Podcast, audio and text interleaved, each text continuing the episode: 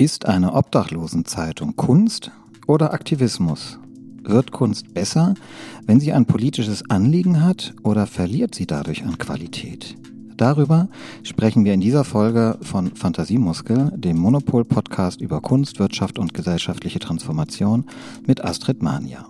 Sie ist Professorin für Kunstkritik und Kunstgeschichte der Moderne an der Hochschule für Bildende Künste Hamburg, Initiatorin des Podcasts An Artwork a Day und ehrenamtliche Chefredakteurin von Karuna Kompass, einer kunstsinnigen und diskursfreudigen Obdachlosenzeitung aus Berlin. Mein Name ist Friedrich von Borries. Mein Name ist Thorsten Frehme. Wir freuen uns, dass Sie uns zuhören. Fantasiemuskel, ein Monopol-Podcast in Kooperation mit Vorstellungskraft X, einer Initiative von Thorsten Fremer und Friedrich von Borries.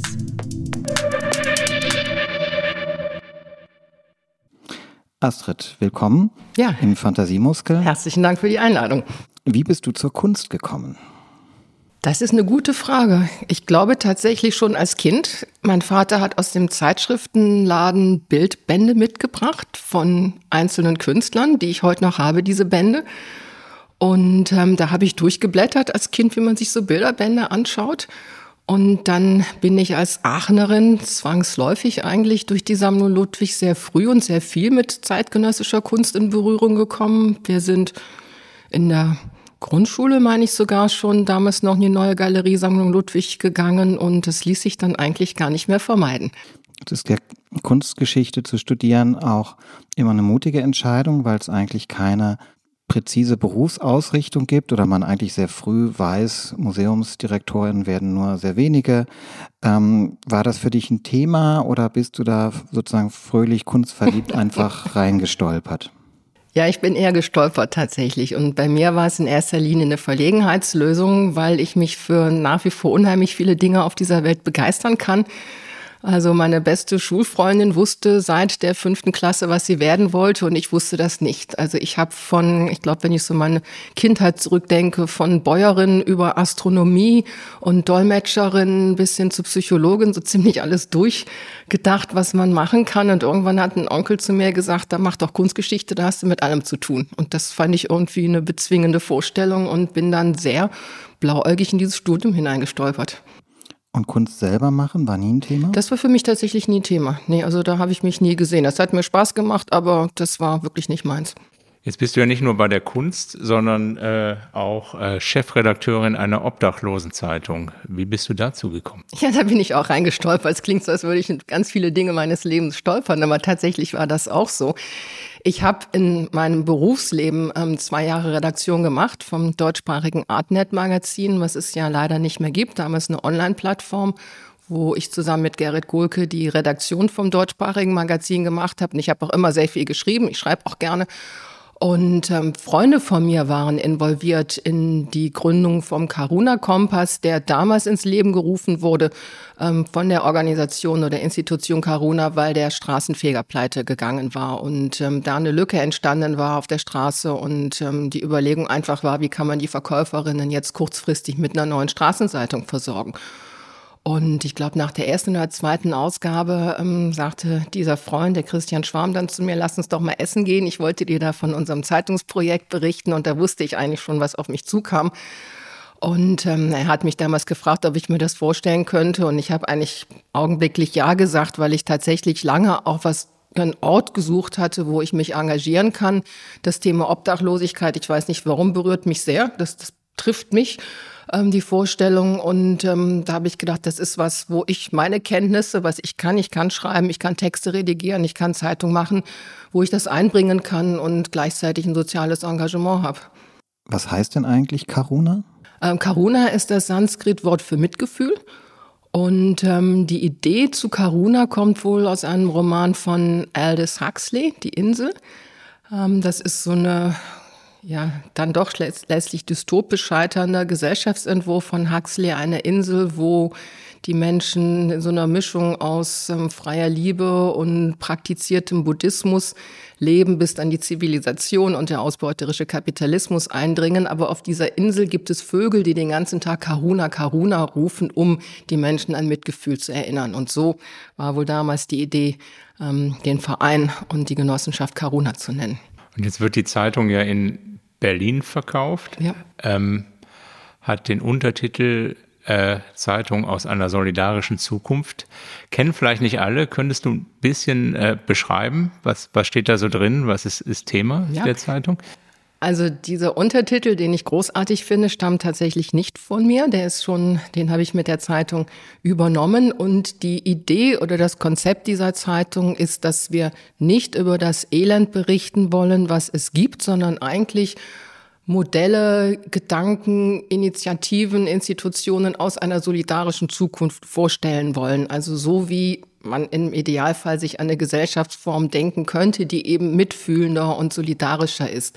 Das gelingt nicht immer, aber eigentlich ist eben die Vorstellung, dass wir zu jedem Heft, was immer ein Thema hat, ähm, jetzt das aktuelle Heft hat den Oberbegriff Teilen, dass man Projekte vorstellt, die das eigentlich schon verwirklichen, also die eine solidarische Zukunft im Kleinen oder eben auch im großen Leben. Also beispielsweise, wir haben einen Bericht von einer jungen Autorin, die ein halbes Jahr in einem Haus gelebt hat, in dem es kein, kein Eigentum gibt, also in dem wirklich alles geteilt wird, um das auszuprobieren, ist das eine Lebensform der Zukunft. Also über solche Projekte berichten wir.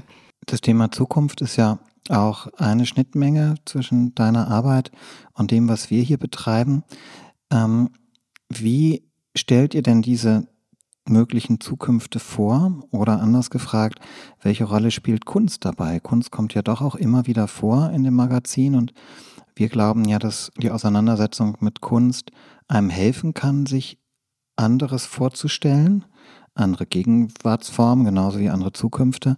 Welche Rolle spielt Kunst bei euch? Also sie spielt eine nicht sehr große Rolle. Ich schreibe hin und wieder über Kunstrichtungen oder auch einzelne Kunstprojekte, wenn ich der Meinung bin, es passt thematisch oder manchmal auch, weil ich einfach Lust dazu habe und ähm, in der Laune bin zu schreiben. Tatsächlich vermisse ich in der gegenwärtigen Kunst so das Utopische. Ich sehe sehr wenig Projekte, die jetzt in einer sehr komplexen Weise durchdenken, wie eine ökologisch, ökonomisch, sozial gerechtere Zukunft aussehen könnte.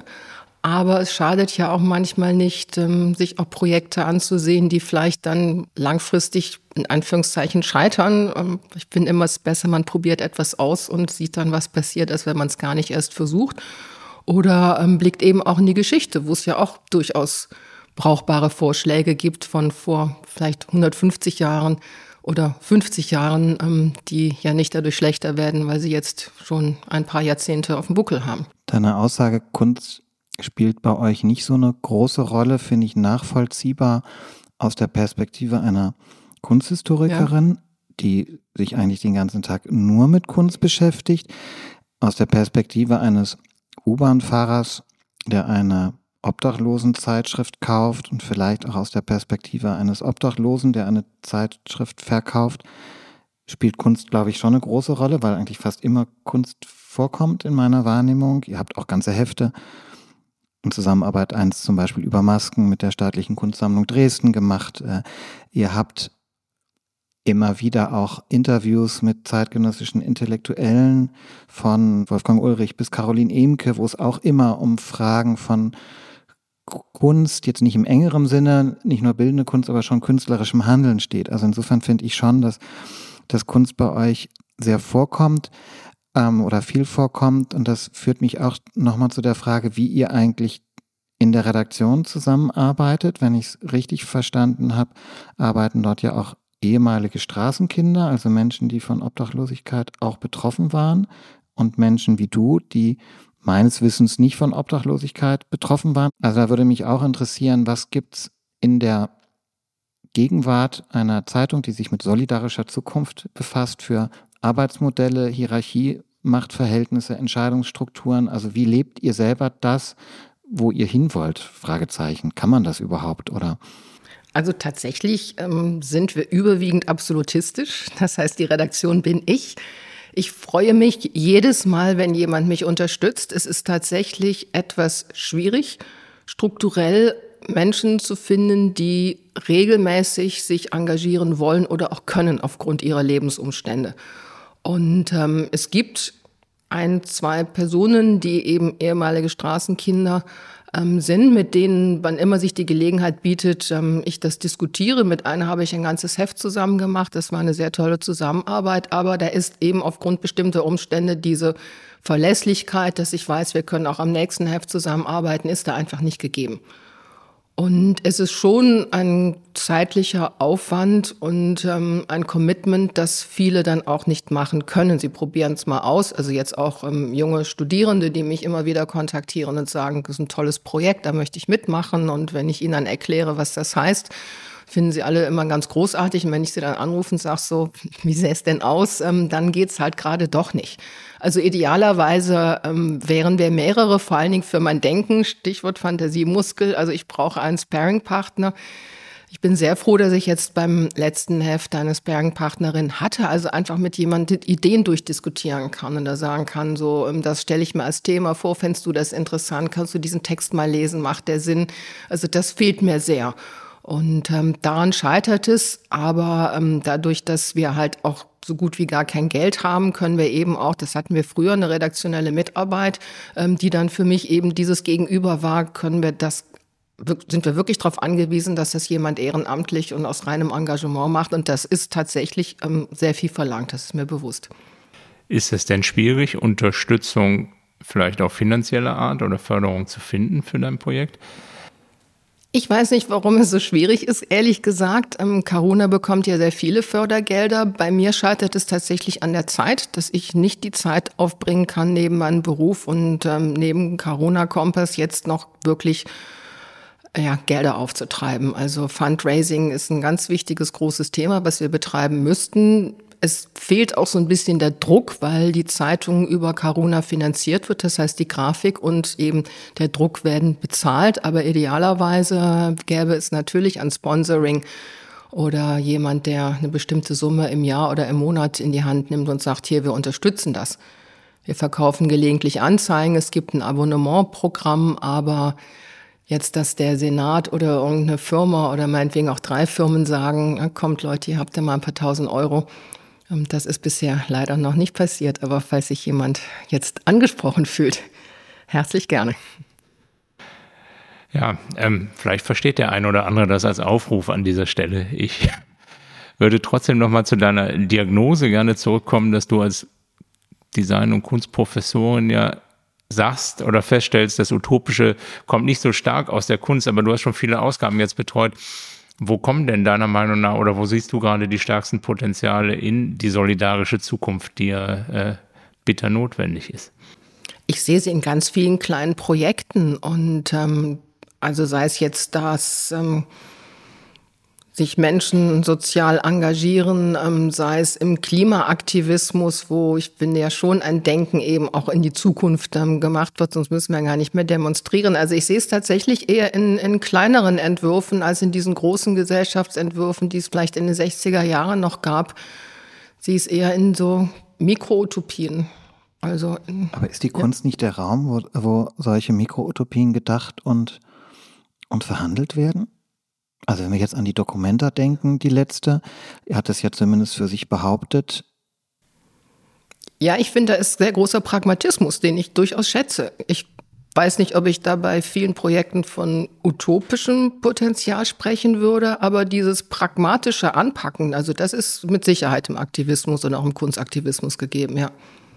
Vielleicht beim Stichwort Dokumenta, da gab es ja auch ein interessantes Phänomen, dass die berühmte Künstlerinnenliste, äh, nicht in einem Kunstmagazin, sondern in einem Kasseler Obdachlosenmagazin. Das war Hannover.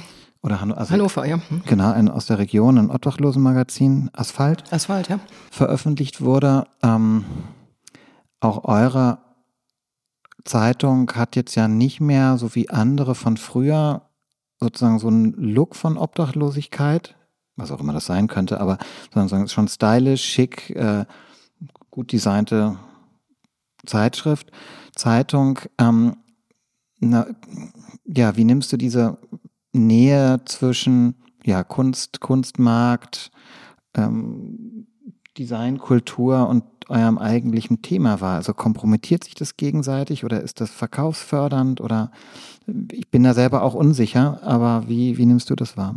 Es wird sehr kontrovers diskutiert. Also der Ansatz damals war zu sagen, wir wollen nicht sad, grey and boring sein. Also eben wenn man aus der solidarischen Zukunft berichtet und auch möchte, dass Obdachlosigkeit gesehen wird, dann ähm, haben wir damals gesagt, dann machen wir es auch bunt, dann machen wir es eben auch fröhlich und ähm, zeigen eben Obdachlosigkeit nicht nur als ähm, ein Elend, sondern wir wollen ja gerade eben gucken, wie kann es anders sein. Und ähm, das ist natürlich auch ein Versuch. Das ist ganz klar, dass das kontrovers diskutiert wird. Ich persönlich finde das nach wie vor richtig.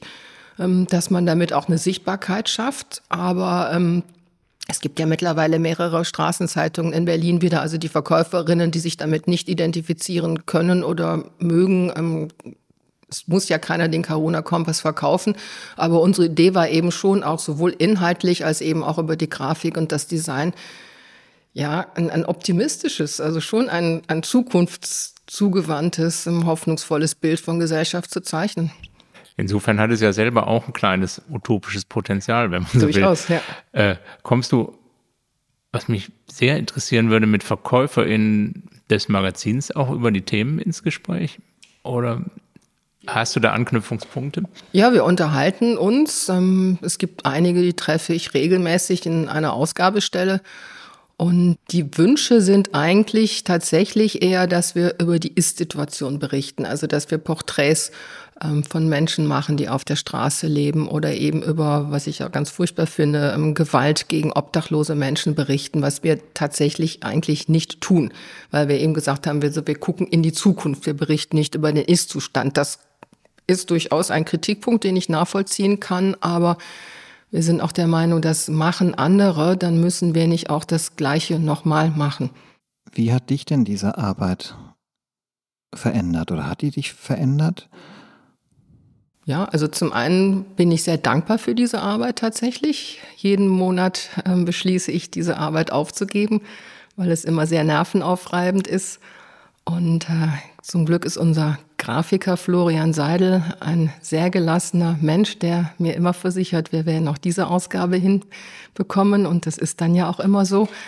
Aber ich bin tatsächlich sehr glücklich, dass ich diese Möglichkeit des Engagements habe, weil ich finde, ich habe ein sehr glückliches, privilegiertes Leben und das ist eine Möglichkeit, was zurückzugeben. Und ich habe natürlich ganz andere Einblicke in die Thematik bekommen, was es heißt, obdachlos oder zu sein, auf der Straße zu leben. Also das war mir vorher in vielen, also vieles, was das Wissen angeht, was Pragmatisches angeht, wie teuer das Leben auf der Straße ist beispielsweise, das war mir alles vorher gar nicht in dem Maß bewusst. Jetzt bist du ja auch Lehrende an einer Kunsthochschule. Du hast das ja auch vorhin angedeutet, dass manchmal Studierende von dir sagen, oh, kann ich da mach, mitmachen, ist ja toll. Du hast auch eben schon nochmal ein Stück weit eine ich würde fast sagen, Frustration geäußert, dass zeitgenössische Kunst nicht das utopische Potenzial hat. Ähm, versuchst du das denn in deiner Lehre den jungen Menschen, diese Erfahrungen, die du in dieser Realität sammelst, zu vermitteln, ihnen einen Blick zu öffnen, dass Kunst auch utopisches Potenzial haben könnte? Oder willst du die Kunst auch ein Stück weit vor dieser politischen Instrumentalisierung schützen? Ja, ich mag der Kunst, die sich politisch instrumentalisieren lässt, wenn es denn der in Anführungszeichen guten Sache dient. Und ich bin ja nun eher Kunsthistorikerin, als dass ich ähm, in der Praxis arbeite. Also ich habe schon ein Faible auch in meinem Unterricht, ähm, auch wenn ich versuche, relativ viel abzu decken gerade in meiner Vorlesung über Kunst des ähm, späten 19. bis in die Gegenwart hinein schon auch ein Faible so für die etwas randständigeren, gesellschaftlich sich engagierenden Projekte. Also das, denke ich, merkt man schon mir dann auch an. Ich finde es auch großartig, wenn Kunst sich ausprobiert. Ich finde, Kunst hat vor allen Dingen ein unheimliches Potenzial der Erzählung, der Narration. Ich finde, in Kunst können ganz viele Geschichten erzählt werden, die vielleicht anderswo keinen Platz haben oder vielleicht nicht so eingänglich, weil es über filmische Bilder geht, weil es über Sprache geht. Und das ist etwas, was ähm, ich finde, die Kunst in jedem Fall kann, was man ihr auch sonst möglicherweise an politischem Veränderungs Potenzial absprechen möchte. Da bin ich ganz, ganz bei ihr. Und ähm, auf welche Weisen sie das macht, ähm, ist dann immer aufregend, sich anzusehen. Aber ich finde, Geschichten in die Welt zu tragen, also sei es jetzt aus der Vergangenheit äh, vergessene historische Ereignisse, vergessene Figuren oder eben auch eine Geschichte zu erzählen einer möglichen Zukunft. Also das, ähm, dieses Potenzial und diese Kraft hat Kunst in jedem Fall. Wenn du jetzt bei einem Abendessen eingeladen wärst, mit einer Runde neugieriger Menschen aus der Wirtschaft, würdest du ihnen ans Herz legen, das Praktikum bei Karuna oder die Auseinandersetzung mit utopischer sozialkritischer Kunst oder beides? Im Zweifelsfalle natürlich beides. Es sind andere Lebenswirklichkeiten. Also das Praktikum bei Karuna führt in die Realitäten dieser Welt. Je nachdem, wo man im Kunstbetrieb auskommt, ist es eine andere Realität. Und ähm, man muss ja schon, glaube ich, auch immer gucken, was bestimmte Menschen auch leisten können. Also auch welche Ressourcen man hat, wie man selber, wie dünnhäutig man vielleicht ist. Es berührt einen ja auch sehr. Also dass das Elend auf der Straße lässt, lässt mich ja auch überhaupt nicht kalt. Und da muss man eben auch sehen, sind Menschen überhaupt geeignet, sich dem auszusetzen. Also das, man ist ja nicht nur so, dass manche Menschen die Augen davor verschließen, sondern vielleicht auch sagen, dass das geht mir zu nah. Ich engagiere mich lieber an einer anderen Stelle.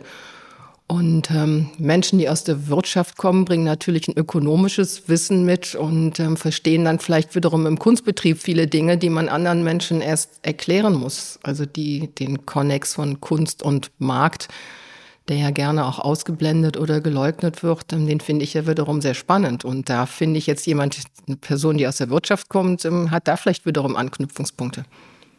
Komme ja hier eher aus der Wirtschaft und wird da vielleicht mal anschließen. Ich habe in Vorbereitung auf unser Gespräch ein Interview gelesen, das du mit dem Kunsthistoriker Wolfgang Ulrich geführt hast.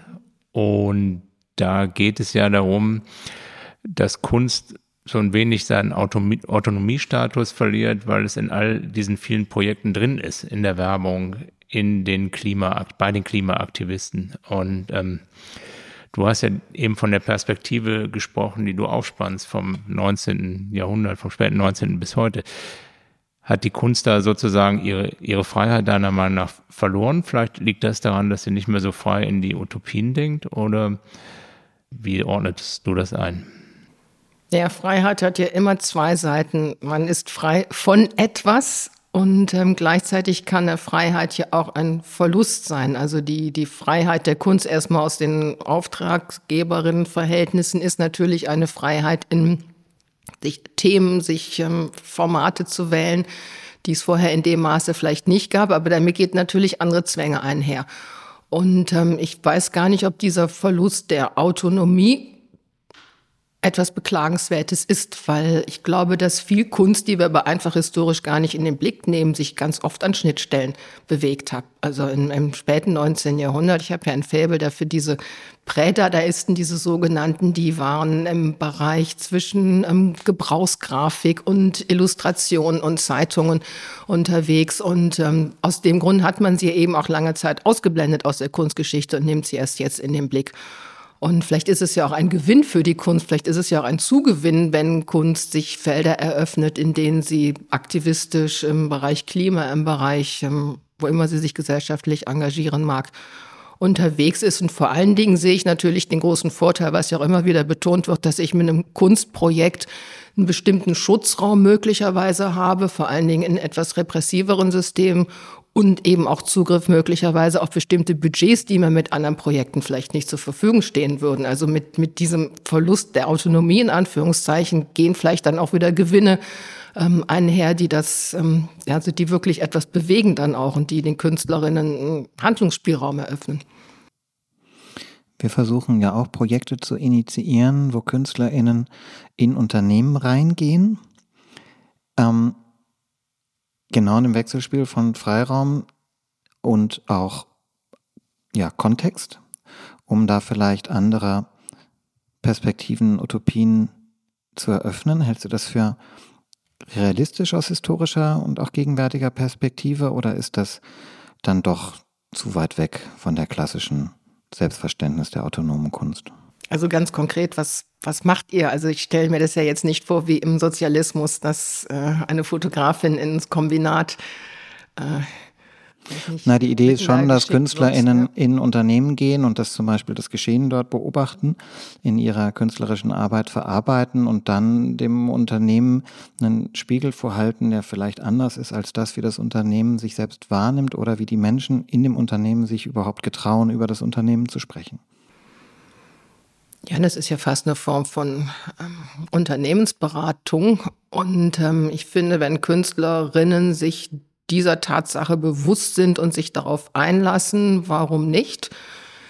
Ich sehe nicht die Aufgabe der Kunst darin, tatsächlich sowas zu tun. Sie kann das machen, wenn sie sich das wählt. Ich finde solche Grenzformate immer spannend, um halt zu gucken, was kommt dabei raus. Also ich bin immer dafür zu experimentieren, zu gucken, funktioniert das. Aber ich würde sagen, das braucht schon ein gewisses Maß an Bewusstheit. Und ihr werdet ja jetzt auch nicht unreflektiert die Personen auswählen, die ihr in so ein Unternehmen schickt, ähm, ja, also die sich schon mit ökonomischen, mit, mit ähm, Fragestellungen auskennen und ähm, dann eben schon mit einem Blick gucken. Die Frage ist, wer profitiert davon? Ja, also ähm, sind die Künstlerinnen dann hinterher doch so, ja, haben sie was mit für sich selber mitgenommen oder ähm, ist es im Prinzip eine Dienstleistung? Dann ähm, das hat es auch immer gegeben, why not? Aber wie gesagt, ich finde, da muss man das sehr offen schon auch ähm, formulieren und auch die Künstlerinnen wissen, so ich gehe jetzt als künstlerische Unternehmensberatung, es mal so zu nennen.